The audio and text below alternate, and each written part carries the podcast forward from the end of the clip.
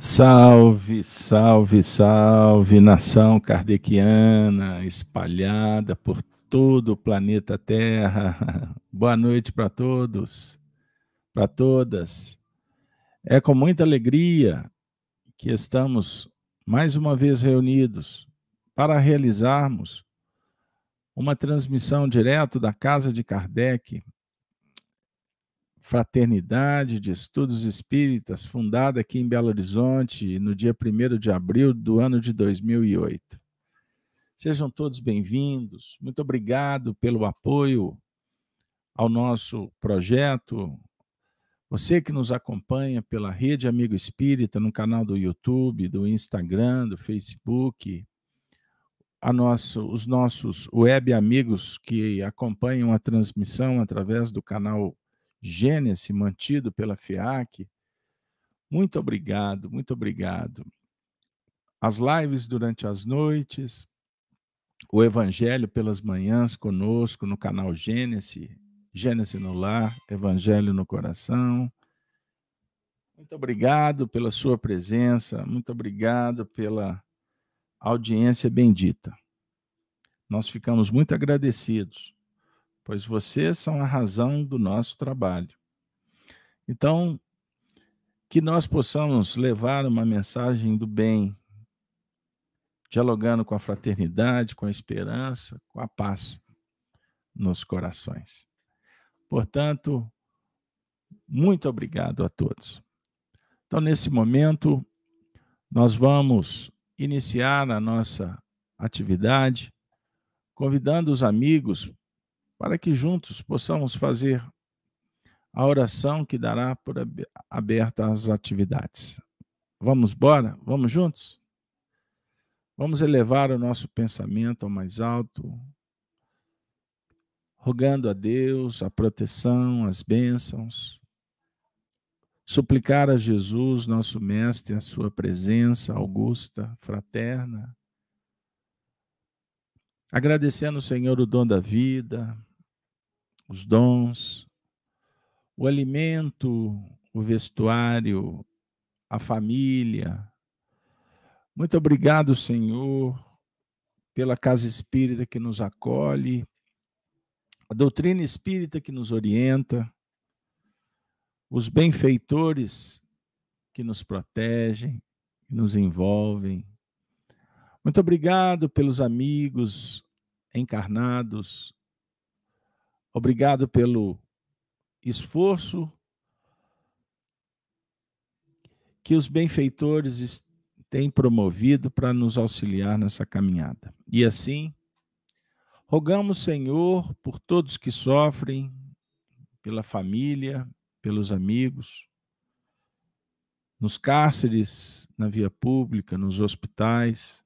Abençoe, Senhor, rogamos que nesse momento os fraternistas do além possam levar a terapêutica para os lares, para onde há súplica, a necessidade.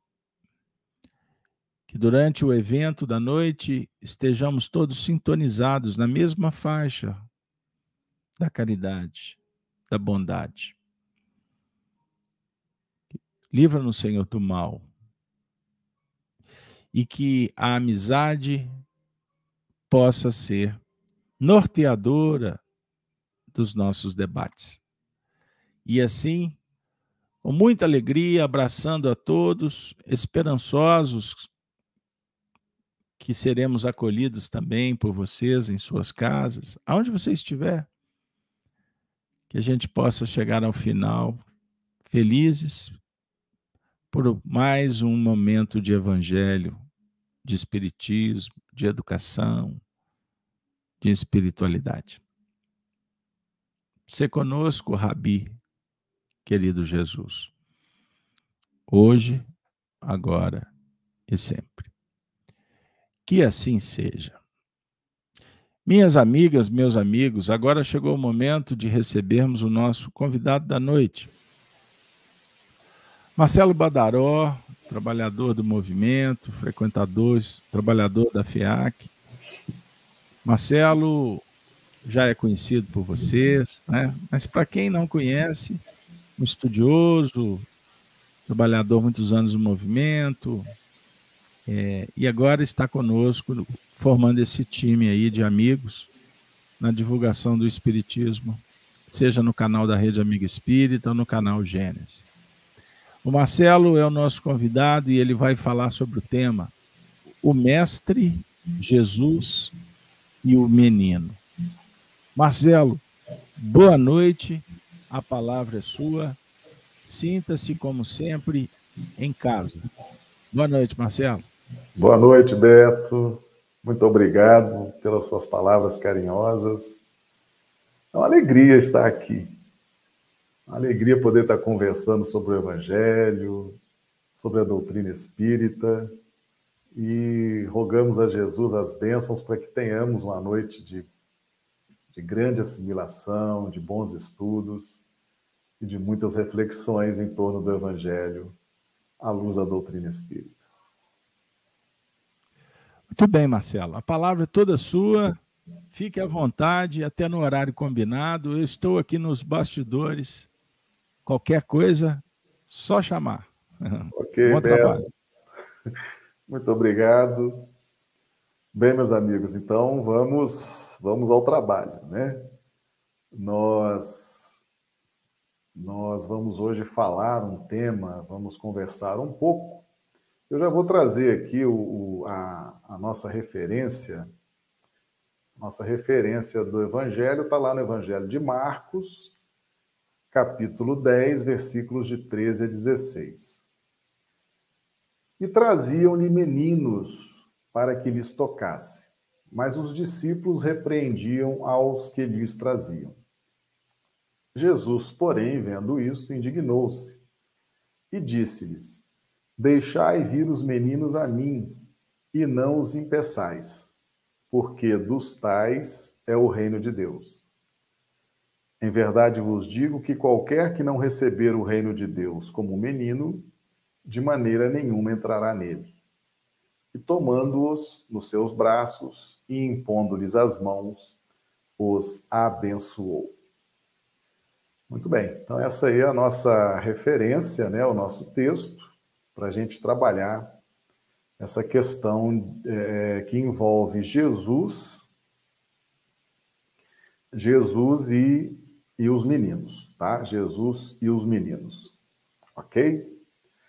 Muito bem. Então, nós vamos estar então trabalhando essa esse tema, né?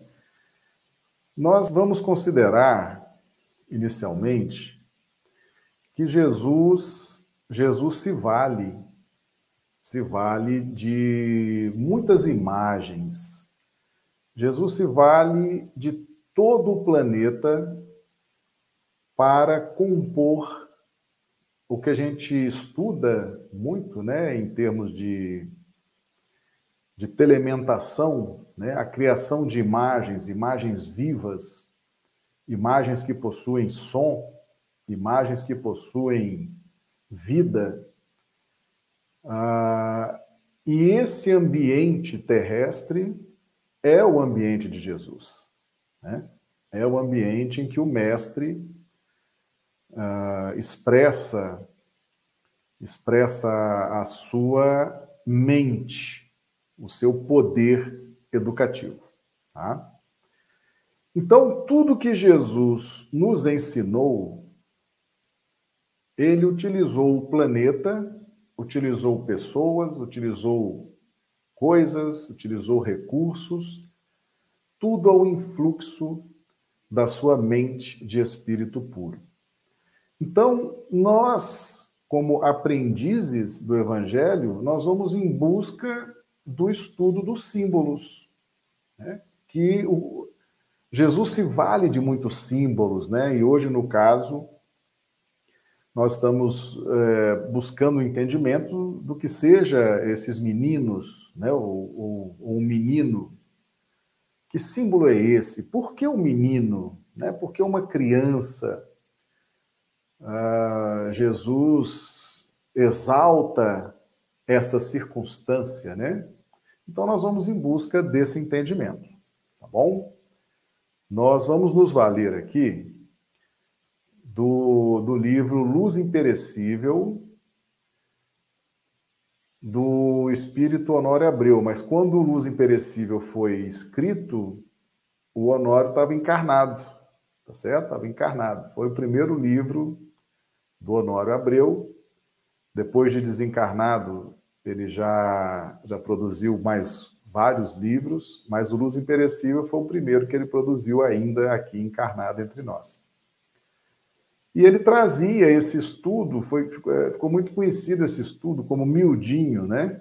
Esse estudo detalhado do Evangelho, né? E nós vamos aqui trazer, vamos trazer aqui essas referências que o professor Nora Bel deixou aqui para nós.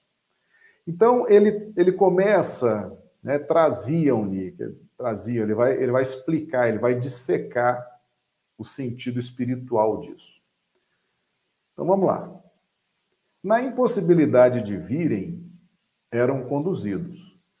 O Evangelho não indica por quem, dentro do princípio de que a caridade deve ser realizada, conservando-se o agente no anonimato.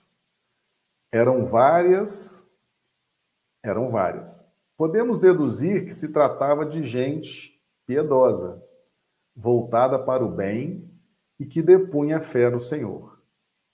Quantos na presente encarnação têm procurado nos encaminhar e até conjugam os esforços, e também cuja presença e nomes frequentemente são ignorados?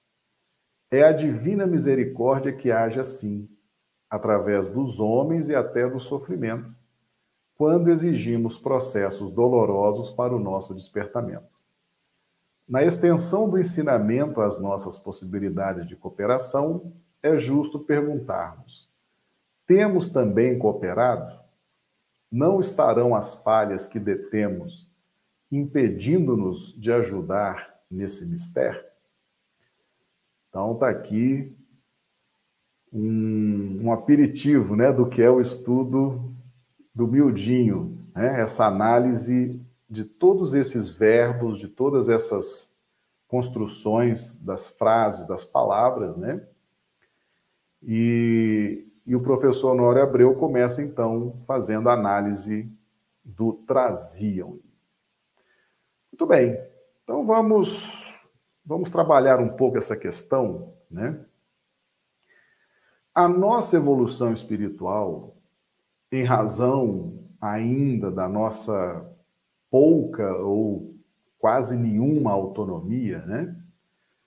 Nós somos constantemente conduzidos, ajudados, orientados pelos amigos espirituais e também por nossos pais, por nossas mães, por nossos familiares, por amigos encarnados.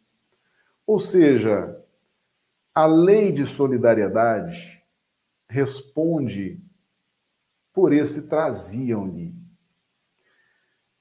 É, em um livro dos Espíritos, Kardec pergunta se algum de nós aqui na Terra vive sem um mentor espiritual. E o Espírito da Verdade respondeu que não.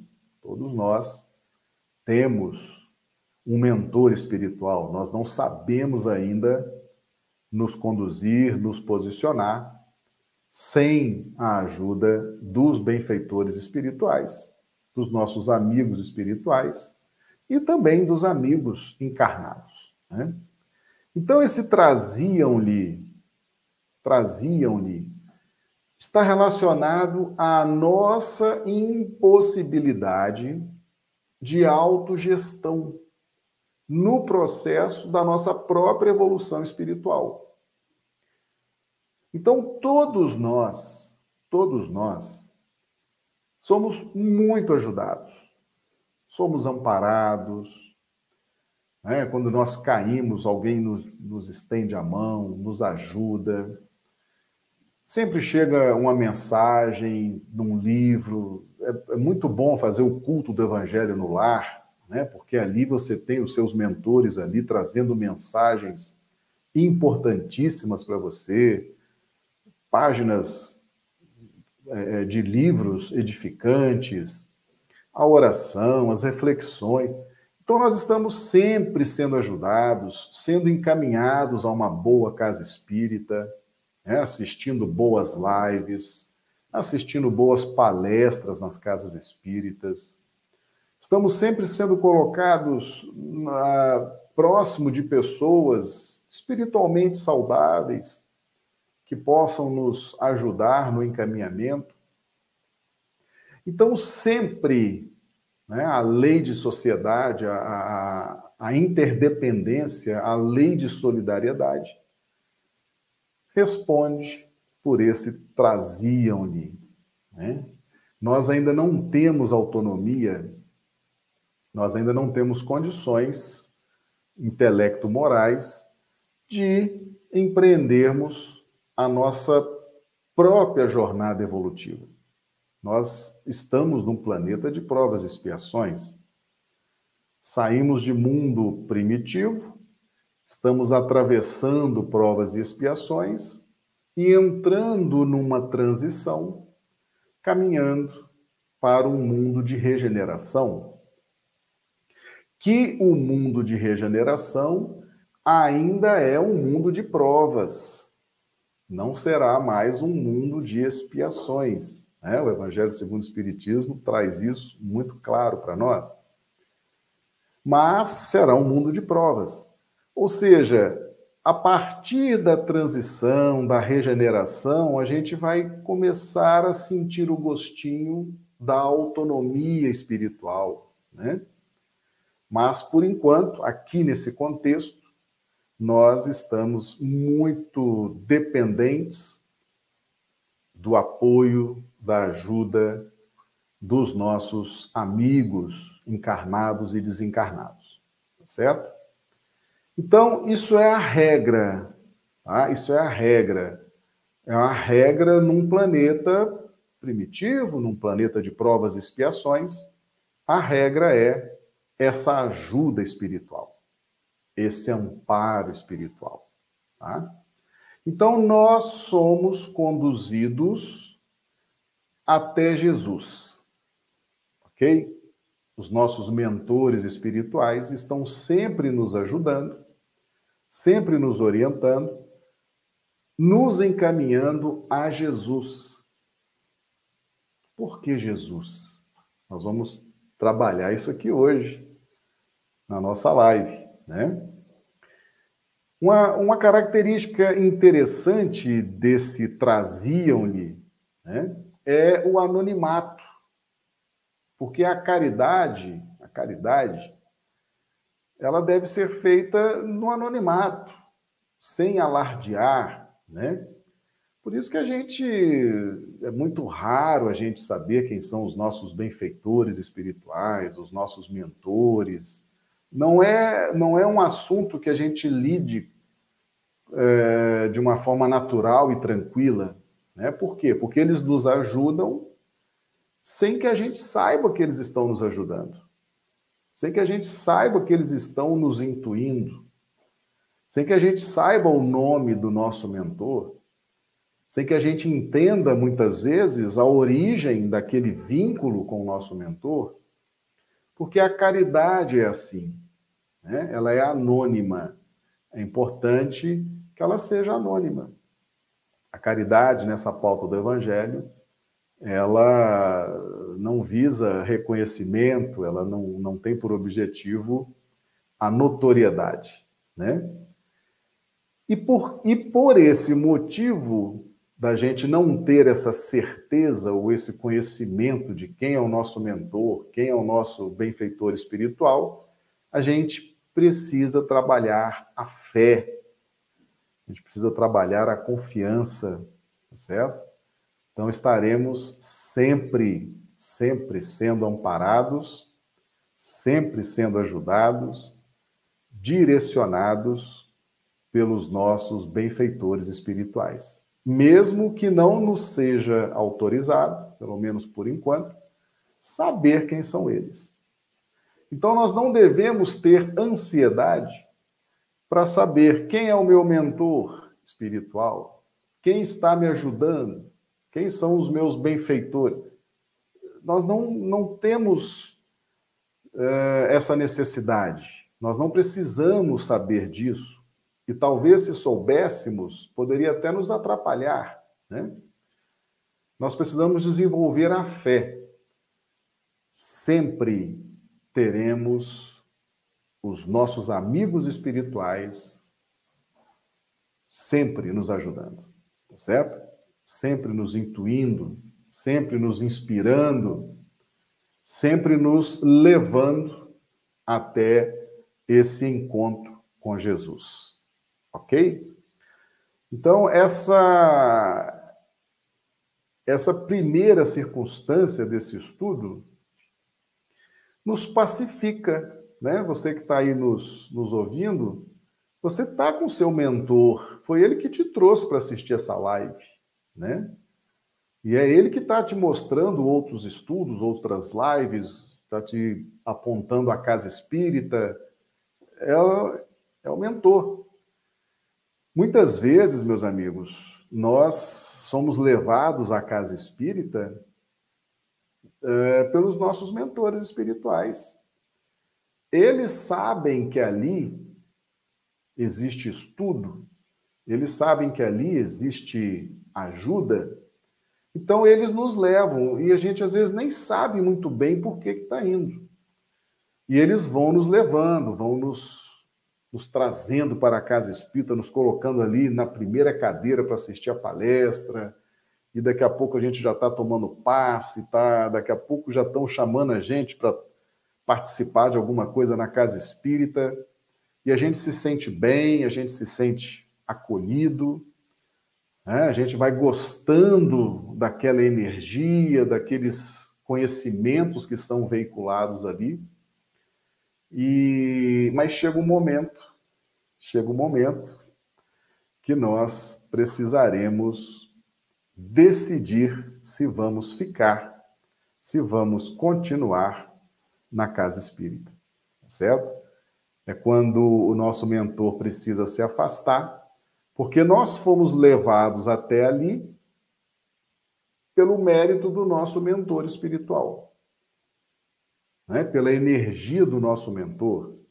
A gente sempre ali, olhando a hora, está na hora de ir para o centro espírita, que alegria essa energia do mentor, né? E ele fica ali com a gente seis meses, um ano, um ano e meio, dois anos, até que chega um momento em que ele precisa se afastar para a gente tomar a decisão se quer continuar ou não naquela caminhada para Jesus, tá certo? Aí ele se afasta, Aí a gente sente assim aquele desânimo, né? A gente fala assim, oxa, mas eu estava tão feliz no centro espírita, agora eu já estou sentindo uma preguiça de ir para o centro espírita. O que está acontecendo, né?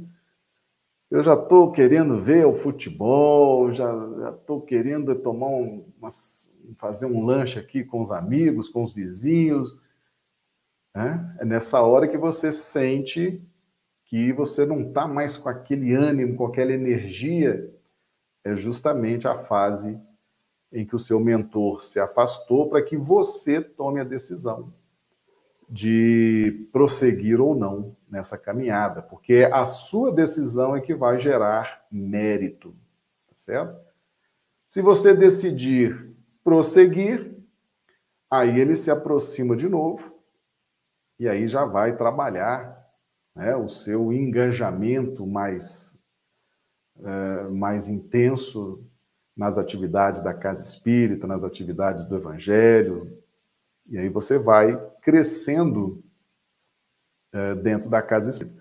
Se você decidir que não, não quero mais, cansei, não é isso, ah, aí você vai se afastar e ele vai só fazer o quê? Vai, vai lamentar, né? Vai lamentar e vai tentar de novo lá na frente, né? A hora que você é, entrar numa situação assim mais difícil e tal, ele vai tentar te trazer de novo para o centro espírita. É por isso que muita gente desaparece da casa espírita, né? Fica ali uns meses e tal, fica alegre, feliz e de repente some. De repente some, você não sabe por que, que a pessoa sumiu. É porque ela estava ali debaixo da energia, debaixo do influxo do seu mentor espiritual. Né? Quando ela precisou tomar a decisão, é, ela, com as suas próprias energias, com seu próprio conhecimento, ela decidiu se afastar. Né?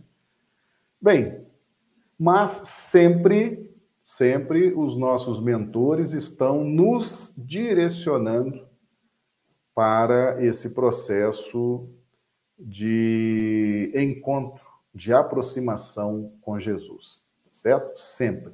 Mesmo que a gente escolha, mesmo que a gente decida não participar, não querer, ali na frente eles retomam, né? Eles não param nunca, eles não desistem nunca, né? vão estar sempre tentando nos ajudar.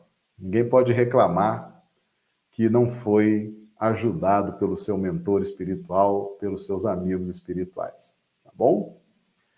Então esse é o traziam-lhe. Então trouxeram os meninos, trouxeram os meninos para que Jesus os tocasse, né?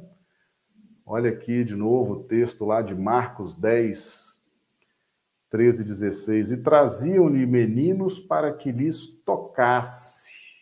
O toque de Jesus. Nós vamos, vamos ter que ver o que, que é isso, né? O toque de Jesus. Trouxeram os meninos para que ele lhes tocasse. Vamos, vamos em busca desse entendimento aí. Aí vamos nos valer aqui do professor Honório Abreu de novo, no livro Luz Imperecível, é no capítulo 113. Aí ele vai analisar agora, para que lhes tocasse. O toque do mestre não é apenas o gesto característico de canalização de recursos espirituais.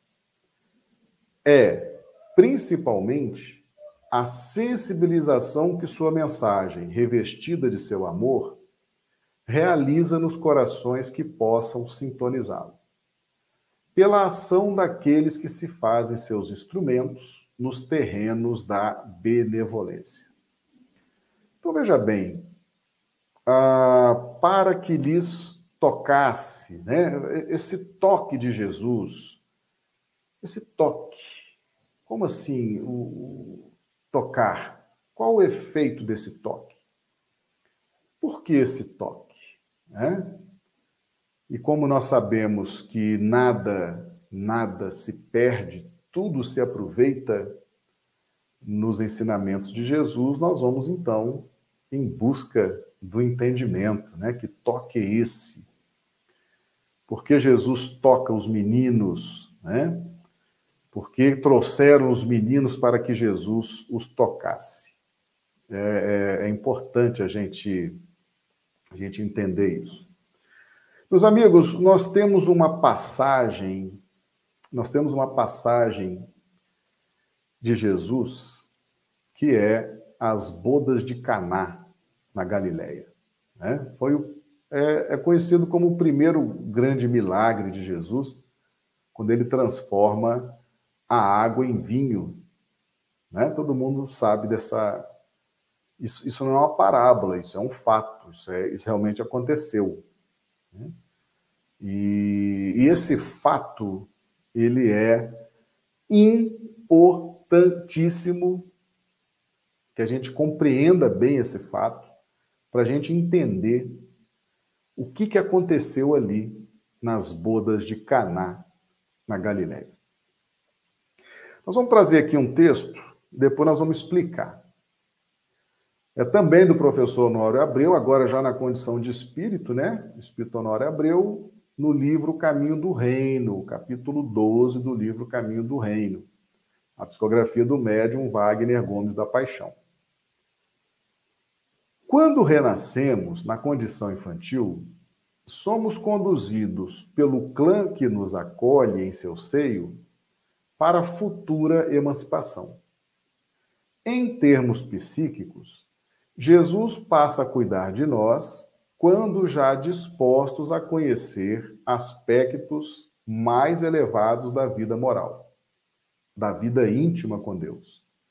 E nesse sentido, Jesus nos fecunda, pois é ele o elemento ativo, vigoroso, capaz, possui autoridade espiritual, ele é um guia e modelo, de nos iniciar e nos nutrir de ideais para que surja o Filho do Homem, aquele tipo de perfeição e pureza a que aspiramos na Terra.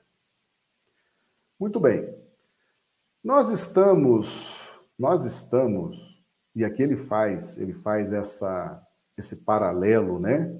Quando renascemos na condição infantil, somos conduzidos pela família que nos conduz para futuramente é, possamos nos emancipar, emancipar financeiramente, psicologicamente, emocionalmente, né? Então toda família trabalha para que suas crianças, seus filhos sejam pessoas independentes, autônomas, né? paguem suas contas, tenham seu, seu, esposo, sua esposa, tenha sua família, seja gestor das próprias emoções, dos próprios sentimentos. Então, as crianças são conduzidas pelas famílias para que possam atingir essa condição de, de autonomia, de independência. Né? Aí o professor Honório Abreu fala agora em termos psíquicos o momento em que Jesus passa a cuidar de nós, né? Ah, e esse é o momento que nós vamos trabalhar aqui agora. Veja bem, nas bodas de Caná da Galileia, nós tivemos a transformação da água no vinho, certo? Todo mundo sabe que aquele vinho era um vinho tão bom que o chefe de cerimônia uh, comentou. Né? Normalmente se serve o vinho melhor no início e, e, e no final o vinho menos bom. E aquele vinho já ali no final das bodas era o melhor vinho, aquele que Jesus transformou a água em vinho. Diz o Evangelho de João, capítulo 2, que essas que foram apresentadas seis talhas de água, seis vasos de água, vasos de pedra, né? Seis talhas, seis vasos de pedra com água. E essa água, dentro desses seis vasos, é que foi transformado em vinho. Tá? Foi transformado em vinho. Meus amigos, o que, que acontece? O que, que acontece a questão quando o Evangelho traz os seis, né, as seis talhas? Tem uma passagem também de quando Jesus visita Lázaro, Marta e Maria, em que ele faz essa visita seis dias antes da Páscoa. Né? Então, no caso, da, das bodas de Caná foram apresentadas, foram trazidas seis talhas de água e essa água foi transformada em vinho. O que, que significa isso? Veja bem, nós aprendemos que Deus construiu a sua obra em sete dias. Isso se chama uma etapa setenária, ou ciclos. Ciclos. Esses ciclos de trabalho, eles podem durar dias, meses, anos, séculos, milênios, eras. Uma etapa setenária, ela não tem uma data certa. Depende da, do que se destina, o tipo de conhecimento que se busca o tipo de preparação que se busca. Né? Então, existe um ciclo de sete etapas. Nós chamamos de etapa setenária. Tem o ciclo 1, 2, 3, 4, 5, 6, 7. Que são ciclos de trabalho. Certo? Ciclos de trabalho. Eu normalmente faço um paralelo com os estagiários, né? O estagiário chega, chega na empresa, chega na repartição pública.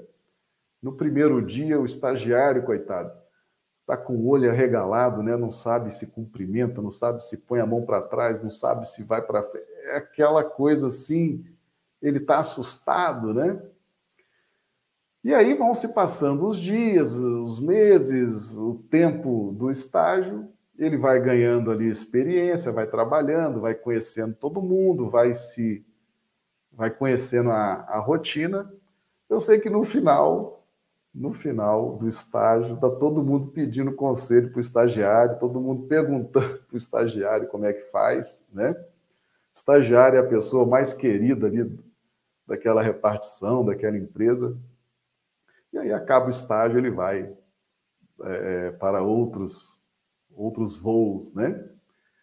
Então, isso é um exemplo do que seja uma etapa setenária, né? O ciclo 1, um, a gente está meio assim, né, meio perdido, juntando recursos, juntando. E a gente vai persistindo, vai trabalhando até atingir o ciclo 7, o ciclo 7 é o ciclo em que você desfruta, você tem domínio das seis etapas anteriores. Então, no que diz respeito àquela experiência específica, se você atingiu o ciclo 7, você vai agora vivenciar aquela experiência com, com domínio, né, com conhecimento de causa, com domínio ali, com tranquilidade em todas as circunstâncias. E aí a gente aprende, evolui, cresce e inicia uma nova etapa setenária para adquirir outros conhecimentos, outro tipo de experiência. Então veja bem, o Evangelho de João narra que foram seis talhas de água. Jesus recebe essas seis talhas de água, dá ali o seu toque e transforma essa água em vinho. Muito bem. Essas seis talhas de água representa o nosso esforço pessoal dentro dessa etapa setenária esse ciclo de evolução.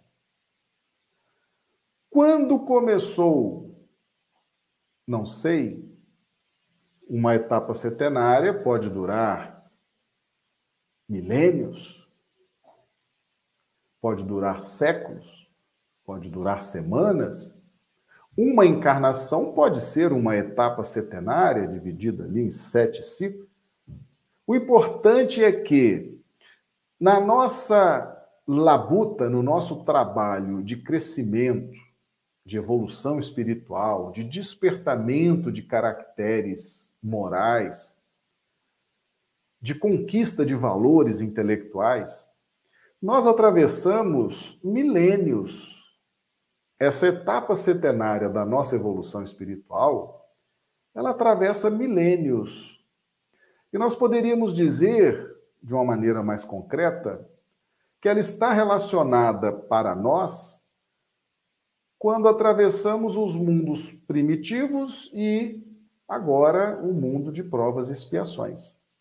Então, nós estamos falando de uma etapa setenária de milênios, realmente. São centenas, milhares de reencarnações.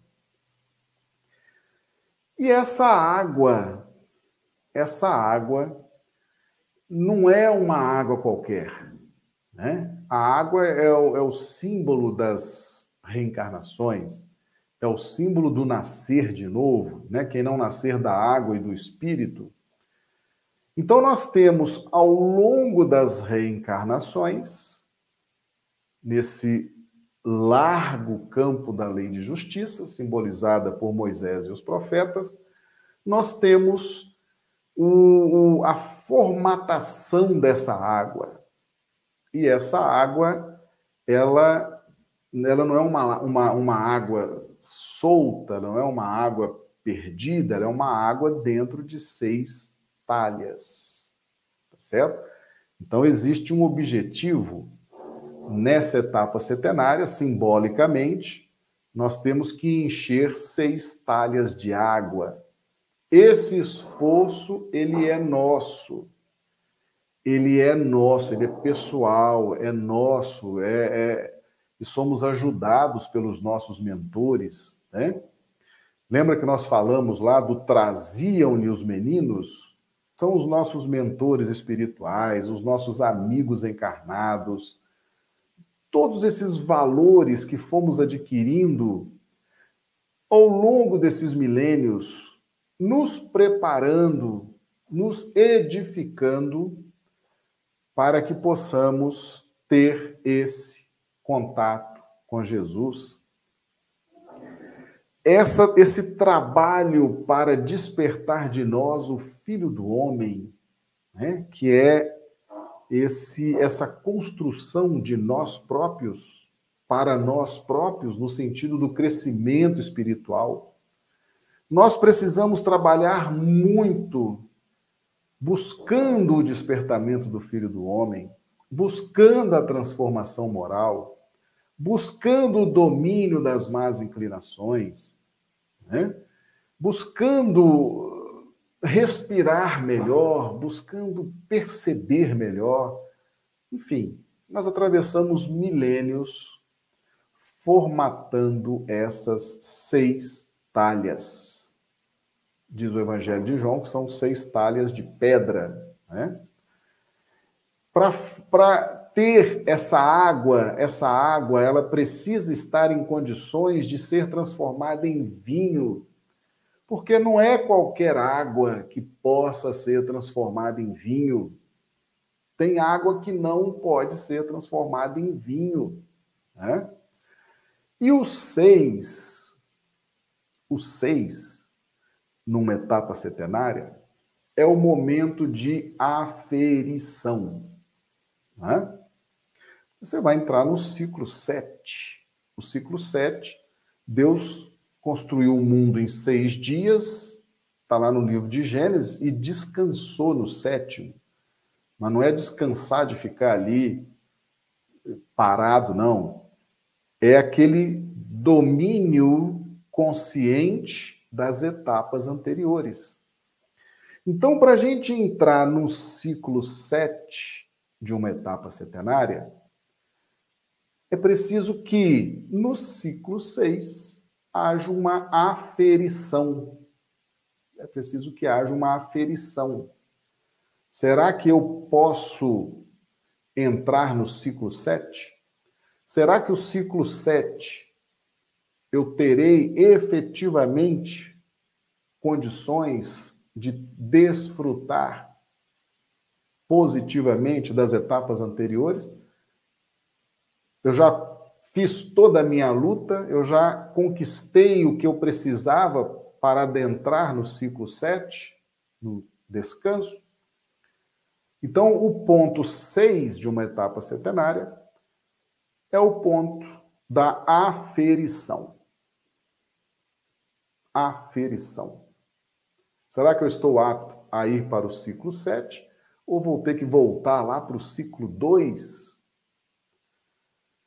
Ou voltar para o ciclo 4 para repetir as experiências, melhorar um pouco mais aqui a. Né? Então, no ponto 6 de uma etapa setenária, nós somos aferidos.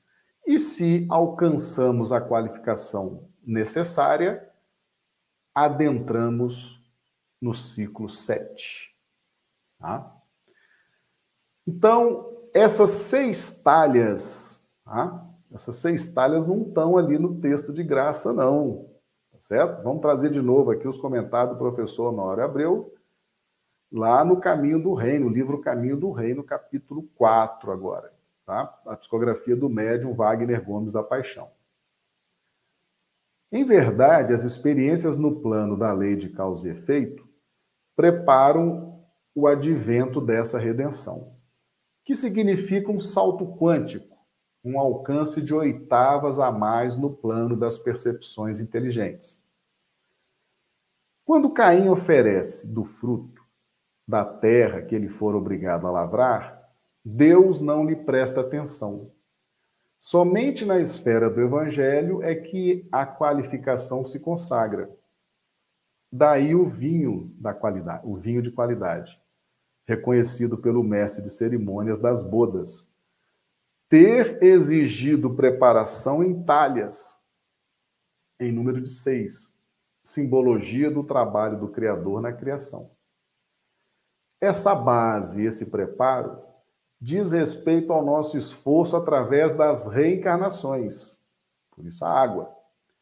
E é da resultante dessa peleja, dessa peleja que surge a água para a transformação, pois não se tira nada de nada. Jesus significa a operação transformadora do sete, quando tudo se altera substancialmente. Meus amigos, então veja bem, nós passamos milênios trabalhando o nosso despertamento, a aquisição de virtudes, o despertamento espiritual de virtudes morais. Trabalhamos milênios em busca do conhecimento espiritual, sempre buscando é, formatar de nós esse filho do homem. Mas, mas, o filho do homem, o filho do homem só será gerado de nós se formos fecundados psiquicamente por Jesus. Nós vamos trabalhar durante milênios para gerar de nós o filho do homem, que é o ápice, o apogeu da nossa evolução nesses planos de mundos primitivos e mundos de provas e expiações. O nosso objetivo é gerar em nós o filho do homem, esse ser renovado, transformado, moralmente saudável, certo? Saindo de mundos de provas e expiações e adentrando em mundos de regeneração, não mais sujeito a expiações, mas tão somente provas. Então, para que a gente entre no mundo de regeneração, nós temos que despertar em nós o Filho do Homem. E nós trabalhamos, nós, nossos mentores espirituais, nossos amigos espirituais, nós trabalhamos, estamos trabalhando há milênios para o despertamento do Filho do Homem. Até atingir as seis talhas de água. Atingimos as seis talhas de água, dali para frente, nós não temos mais o que fazer. Já fizemos o que poderíamos fazer. Tudo que estava ao nosso alcance, já nos esforçamos, já fizemos. Agora seremos aferidos para recebermos a fecundação de Jesus. Né? Seis talhas. O seis representa o momento de aferição. Vamos ser agora aferidos. Alcançamos as virtudes necessárias? Alcançamos o que precisávamos? Seremos aferidos agora. E qual a medida dessa aferição? O menino. O menino. Vamos voltar lá no texto de Marcos, né? Marcos 10, 13 e 16. E traziam-lhe meninos para que lhes tocasse, mas os discípulos repreendiam aos que lhes traziam. Jesus, porém, vendo isto, indignou-se e disse-lhes: Deixai vir os meninos a mim, e não os impeçais, porque dos tais é o reino de Deus. Em verdade vos digo que qualquer que não receber o reino de Deus como um menino, de maneira nenhuma entrará nele. E tomando-os nos seus braços e impondo-lhes as mãos, os abençoou. Marcos 10, 13. E traziam meninos para que lhes tocasse. É o toque de Jesus. E Marcos 10, 16. Tomando em seus braços, impondo-lhes as mãos, os abençoou. É a bênção de Jesus. É o influxo, é a direção, é a orientação mais pessoal, mais próxima de Jesus. Para quem que Jesus direciona o seu influxo pessoal? Aos meninos. Quem não receber, ninguém vai receber o reino de Deus se não receber como meninos, tá? Então, chega o momento da aferição. Chegou o momento da aferição. O padrão é o menino, o que, que tem o um menino? Por que, que Jesus usa esse símbolo, né? O menino, a criança. E aí nós vamos agora estudar o que, que nós precisamos, o que, que nós precisamos, o que, que essas seis talhas de água precisam ter para que a gente receba o toque de Jesus e produza definitivamente o Filho do Homem. Então, nós vamos trazer aqui um texto do Espírito Emmanuel, está lá no livro Tocando o Barco. É a última mensagem desse livro. É Emmanuel, a psicografia de Chico Xavier. A mensagem chama Ante Jesus. Não, comparece, não compareças à frente do Cristo, presumindo-te iniciando na solução dos problemas do mundo. É possível que a tua experiência seja uma rede escura, tecida com fragmentos de ilusão. Não procures o Divino Mestre julgando-te forte entre os poderosos do dia. É provável que a tua segurança não resista ao mais leve sopro de sofrimento. Não busque Jesus como quem alcançou autoridade infalível entre os homens é provável que o teu mandato de orientação às criaturas termine, ainda hoje, por determinação das forças superiores que regem a vida. Não te aproximes do Evangelho impondo títulos, mesmo respeitáveis, que a terra te conferiu à personalidade em trânsito no plano físico. Os títulos, por vezes, são meros enganos no jogo educativo das convenções sociais. Procuremos o mestre na posição de aprendizes. Agora atenção aqui.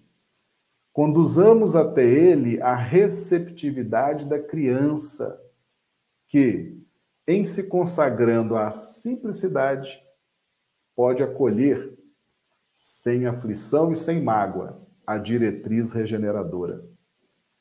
A mente infantil permanece abençoada com o selo da renovação. Desconhece o mal, não vê inimigos, ignora a culpa, não comunga com a iniquidade e não vê obstáculos para desculpar as ofensas, tantas vezes quantas se fizerem necessárias. Desfruta a paz, confia com sinceridade aprende com presteza, sorri para a existência e, sobretudo, caminha com o espírito de surpresa com que devemos agradecer cada dia as bênçãos do Criador da vida universal. Não te encarceres nas conceituações exclusivamente humanas. A vida é ascensão. Se procuras o Cristo, na feição do homem que apenas raciocina, não abordarás com facilidade as lições do Evangelho. Mas se buscares o Senhor na condição da criatura que ama, tudo entenderás, caminhando feliz ao encontro do grande futuro. Então, nós vimos aqui as seis talhas de água trabalhadas, esta, né, essa água trabalhada ao longo de milênios, tem que trazer essa qualidade, esses caracteres, essas virtudes que Jesus simboliza no menino a característica mental da criança é essa. Né? A criança ela é receptiva. Esses primeiros anos da reencarnação, uh, o espírito fica muito receptivo, né? muito aberto às orientações, ele não se magoa, ele perdoa, ele está chorando aqui, daqui a pouco já está de novo brincando com todo mundo. É uma mente com caracteres muito receptivos, de muita transformação imediata, de muita agilidade. É uma mente infantil com o, o esplendor de uma mente infantil. Por isso, Jesus se vale do símbolo do menino, querendo dizer da condição mental, da pureza, da simplicidade, da sede de crescer, né? desse senso de dependência de Deus. O que, que o Espírito Emmanuel traz aqui? Ninguém vai chegar para receber esse toque de Jesus depois dessas talhas cheias, né? Ninguém vai chegar com os títulos terrenos, não, meus amigos. Ah, eu fui isso, eu fui aquilo, fui doutor, fui excelência, fui. Não, esquece. São respeitáveis os títulos, mas não, você não, não, não é assim, né? Não dá para chegar com presunção. Olha, eu vim aqui resolver os, problemas do mundo, vim resolver tudo, porque eu sou o cara, eu conheço, eu faço, eu aconteço. Não. Né? Não. Não, porque eu sou autoridade, eu fui autoridade. Não, não é assim. Essas seis talhas de água, no momento da aferição dos seis, elas têm que trazer o símbolo do menino, né? Que o Emmanuel trouxe aqui para nós, lá no livro Tocando o Barco, Tocando o Barco, a mensagem ante Jesus é a última mensagem. A receptividade que se consagra, né? A simplicidade, pode acolher sem aflição e sem mágoa diretriz regeneradora a mente infantil permanece abençoada com o selo da renovação, desconhece o mal, não vê inimigos, ignora a culpa. Isso tudo aqui, meus amigos, nós vamos trabalhando ao longo dos milênios. Né? Vamos trabalhando ao longo da nossa evolução e vamos enchendo as nossas seis talhas, até que chega o momento em que seremos aferidos. E aí Jesus vem e dá o toque, abençoa. E o que, que é esse toque, essa bênção de Jesus? É a presença mais próxima do Mestre, é o olhar mais próximo do Mestre, é o encaminhamento mais dinâmico de Jesus em nossas vidas. Né? Nossos mentores trabalharam milênios para nos trazer até esse ponto. Né? E ali agora nós vamos receber de Jesus pessoalmente a direção, a orientação, né? Vamos nos vamos aderir de sentimento a Jesus, as suas diretrizes. Mas se nós não tivermos com as seis talhas de água e água boa, não é qualquer água que vai se transformar em vinho, não. São as seis talhas de água boa, água sofrida, água de renúncias, água de sacrifícios. Nessas características psíquicas que o Espírito Emmanuel trouxe para nós, aí sim, com essas características, com essa boa vontade, com essa predisposição, Jesus então nos fecunda. Jesus pessoalmente passa a cuidar mais proximamente de nós. Então, nós, se queremos ter essa comunhão com o Cristo, se queremos receber de Jesus esse toque, essa bênção, nós temos que nos posicionar mentalmente, espiritualmente, como foi trazido aqui por Emmanuel. Não ver inimigos, não ter culpa, estar sempre disposto ao arrependimento, às, às desculpas. Tudo isso que a gente trouxe aqui é assim que as seis talhas de água têm que se apresentar. Essa água, com essa característica aferida no ponto 6 da etapa setenária, é que vai permitir que nós sejamos tocados, abençoados por Jesus. Então nós poderíamos dizer que o filho do homem ele tem uma grande parcela de construção nossa, pessoal, com esforço. Mas o filho do homem só vai surgir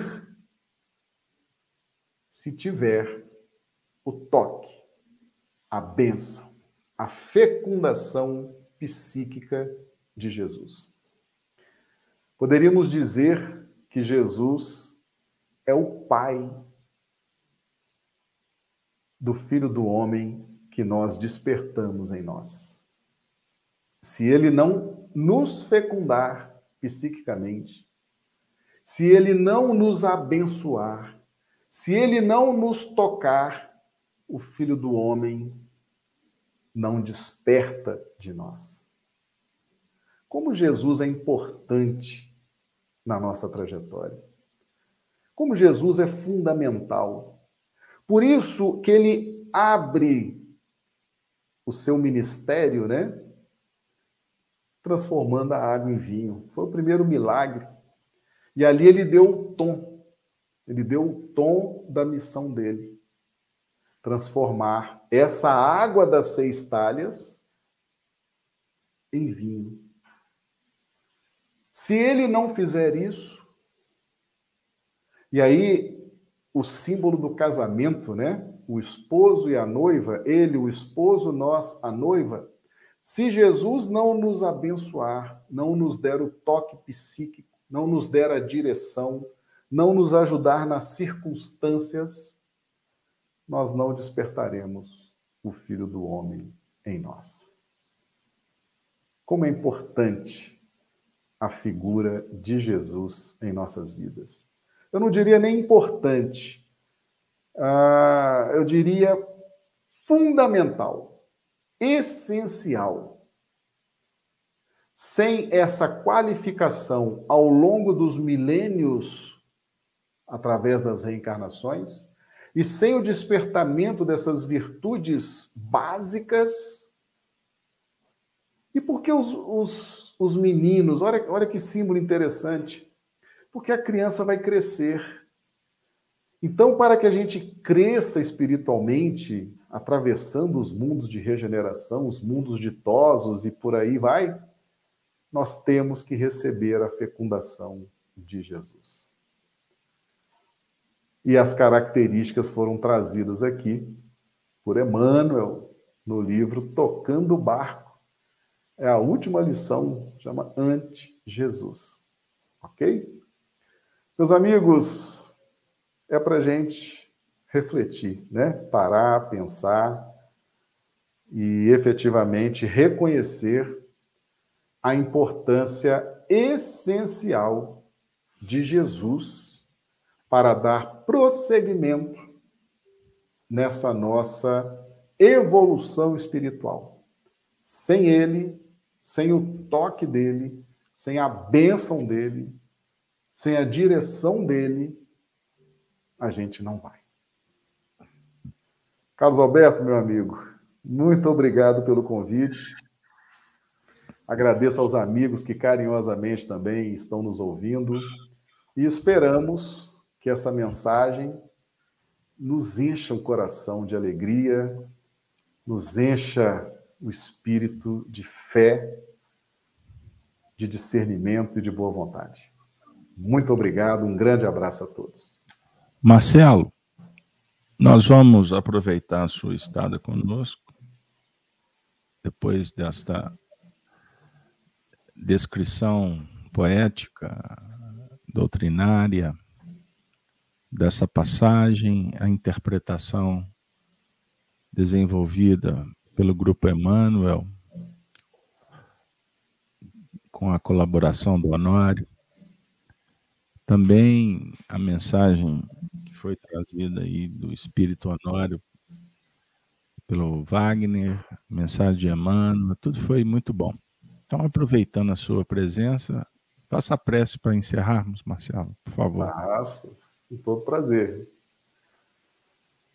Convido aos amigos a nós permanecermos com os nossos pensamentos, com os nossos sentimentos elevados ao alto, agradecidos a Deus, nosso Pai, por essa oportunidade de estarmos aqui reunidos neste ambiente virtual, nesta casa de oração, trabalhando, estudando o Evangelho à luz da doutrina espírita. Há quanto tempo nós esperávamos essa oportunidade, Senhor? Te agradecemos imensamente e rogamos a Jesus, nosso Mestre, nosso governador espiritual, que nos abençoe, que nos ajude para que possamos despertar de nós o Filho do Homem.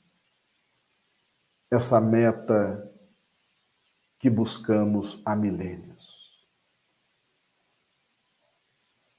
Olha, Jesus, para nossas vidas, abençoa nossos esforços e que nós possamos seguir confiantes, cheios de alegria nessa trajetória que a luz do nosso Mestre ilumine os nossos caminhos, hoje e sempre. Que assim seja.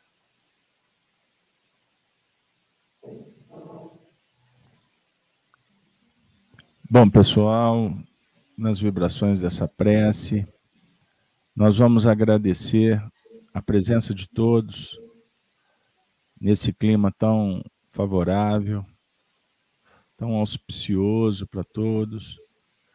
Eu gostaria de abraçar todos que nos acompanham pelo YouTube, Face, Instagram.